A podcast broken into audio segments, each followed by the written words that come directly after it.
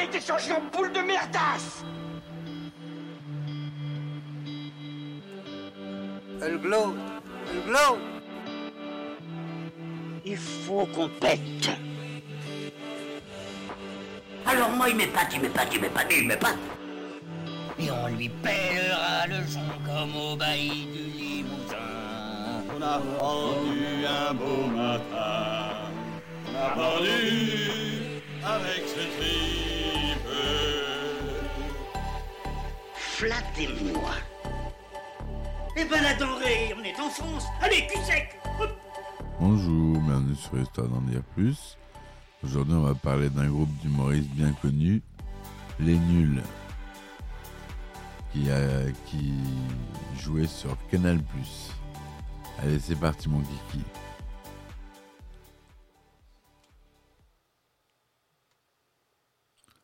Alors, Les Nuls est le nom d'un groupe d'humoristes français créé en 1987 sur la chaîne de télévision Canal+, et actif jusqu'en 1995. Le groupe se compose d'Alain Chabat, de Bruno Carrette, décédé en 1989, de Chantal Lobby et de Dominique Farrugia. Ils sont actifs à la télévision de 1987 à 1992, au cinéma avec La Cité de la Peur en 1994 et à la radio. Chantal Lobby et Bruno Carrette se rencontrent au début des années 80. Ils collaborent sur une série d'émissions d'humour décalées intitulée Bzzz, composée de sketchs et de fausses pubs et diffusée sur la chaîne régionale FR3 Méditerranée, en ancêtre de France 3 Provence-Alpes. Alain de Greff, directeur des programmes de Canal+, découvre l'émission alors qu'il est dans la région pour un marché professionnel en 1986. Il les engage pour faire le même type d'émission et leur propose deux co-auteurs, Alain Chabat et Dominique Farrugia. Chabat travaille à Canal depuis le lancement de la chaîne en tant qu'animateur. Elle ne cesse de proposer une idée d'émission humoristique adaptée du Saturday Night Live, jugée trop chère à produire par Canal Plus pour l'époque. Il est ami avec Dominique Farrugia qui travaille en tant qu'assistant de production puis aux bandes annonces de la chaîne. Ils partagent le même goût pour l'humour absurde de façon Monty Python et les films des As, qu'on a déjà abordé en podcast.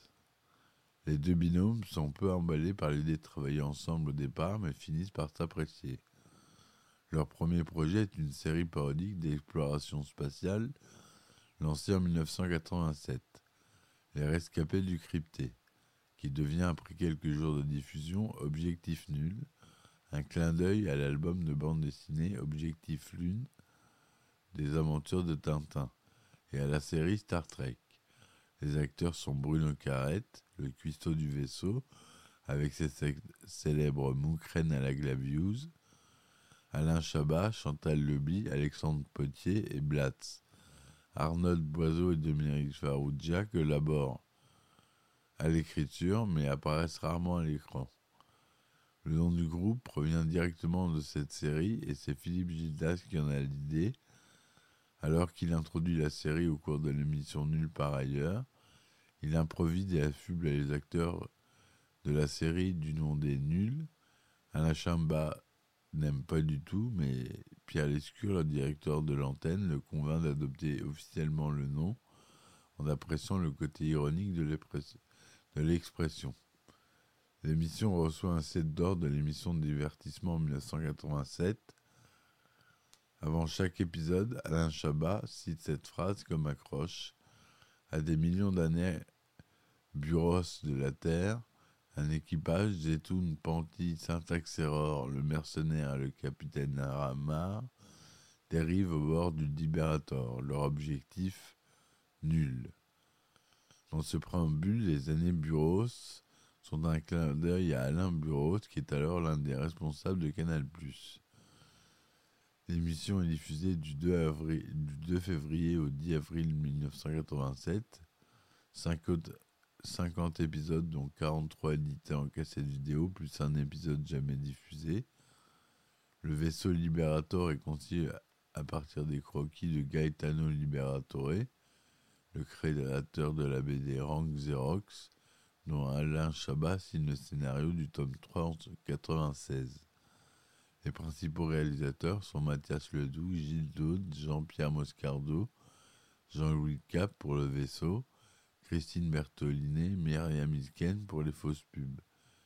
Parmi quelques invités de la série, Richard Gottener, Philippe Risoli, Franck Margerin, Philippe Villemain, Philippe Chani, Tom Novembre, Philippe Gildas, Dick Rivers, Jean-Pierre Calfon, Gilles Verland, Antoine Decaune, Maître Capelli, Valli, Jeanne Folly, etc.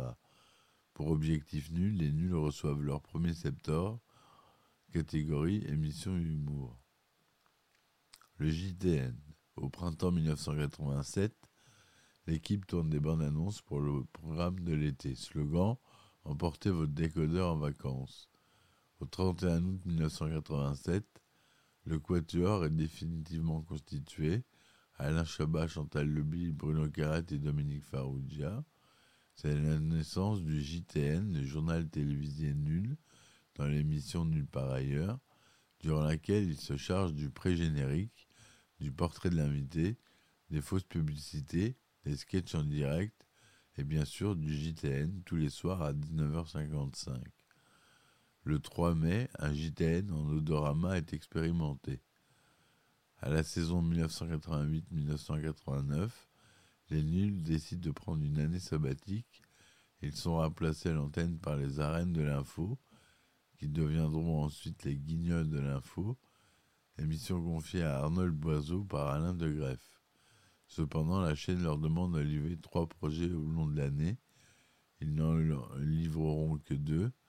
TVN 595, diffusé le 2 novembre 88, et pour lequel ils reçoivent un deuxième set d'or dans la catégorie, catégorie émission divertissement, ainsi que La Nuit la plus nulle, diffusée le 18 mars 1989, qui est un mélange de sketchs originaux, comme le peplum Tarama les mines du roi Saumon, un film, Trois Amigos de John Landis, et des hommages des nuls à leurs comiques préférés, avec notamment la diffusion d'épisodes parodiques de Police Squad, ancêtre de télé des Y des As, dont on a déjà parlé, du Monty Python, Falling Circus, et etc. À la rentrée suivante, et du 28 août au 8 septembre 1989, à 20h20, il présente une émission du type ABCDR, ABCD nul, 61 épisodes, qui met en scène une série de sketchs illustrés par de fausses définitions du dictionnaire. Mais l'émission est stoppée au bout de quelques mois, à la suite de la mort brutale de Bruno Carrette le 8 décembre 1989. Dans les années 90. Marqué par la mort de Bruno Carrette, il pense un temps arrêter le groupe. Pierre Lescure et Alain de Greff les convainquent alors de recommencer à travailler. À partir du 12 mars 90, il lance donc de nouvelles émissions sur Canal+. D'abord Histoire de la télévision, du 12 mars au 14 juin 90, puis Il est nul l'émission du 13 octobre 90 au 29 juin 91 pour la saison 1 et du 12 octobre 91 au 28 mars 92 pour la deuxième saison une sorte de Saturday Night Live à la française. L'émission est entièrement réalisée en direct, technique a pratiquement disparu de la télévision française à l'époque.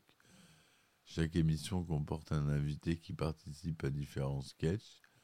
On y retrouve également les fausses publicités et une déclinaison du JTN, les nuls éditions.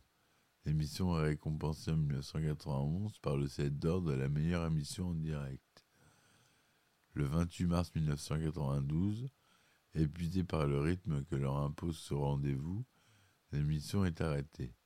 Pour la dernière de l'énule l'émission, Philippe Dana, qui fut la voix off, concocte une émission spéciale à base d'archives et d'interviews de nombreuses personnalités, parmi lesquelles Roll Sins, Les Envahisseurs, André Rousselet ainsi que Bruno Mazur et Christine Ockrent, qui font une parodie de l'édition. En même temps qu'ils arrêtent l'émission, les nuls arrêtent aussi la télévision en général, alors que l'émission est au sommet de sa gloire. Mais ils font quand même quelques apparitions, comme pour les 10 ans de Canal+, le 4 novembre 1994 dans Nul par ailleurs. Il se consacre alors à l'élaboration de premier film, La Cité de la Peur, qui sort sur les écrans le 9 mars 1994. L'humour absurde du film, qui s'inspire beaucoup des comédies des frères Zucker, qu'on a bien vu déjà en podcast, permet au film de détonner, détonner parmi les comédies françaises de l'époque. Il est aujourd'hui considéré comme culte, on le verra en podcast. Il est à nouveau projeté lors du Festival de Cannes 2019 à l'occasion des 25 ans du film. À la demande des fans, Alain Chabat et Gérard Damon ils font un happening en reprenant leur danse La Carioca, une des scènes cultes du film. Leur dernière collaboration commune est l'émission Le Zouzouk, diffusée quotidiennement sur Europe 1 pendant la saison 94-95. Les nuls suivent alors des carrières séparées à la télévision et au cinéma. Quant à la question d'une reformation, les nuls, Faroudia ne ferme pas la porte à cette éventualité, même si elle est hypothétique. En 2014, il fustigeait néanmoins le retour des inconnus en sous-entendant qu'ils ne firent cela que par opportunisme commercial, ce à quoi Didier Bourdon répliquait ainsi Nous écrivions nos, nos sketchs, ceux des nuls, c'était l'œuvre de Jean-Marie Bigard. Preuve à l'appui, lorsque le journaliste le relance, Tony Glandil, c'est Bigard, Jacques Martin, c'est de la parodie. Alors que les sketchs des inconnus, tout le monde s'en souvient. Ça n'est pas de votre faute si on est plus populaire, plus populaire qu'eux aujourd'hui.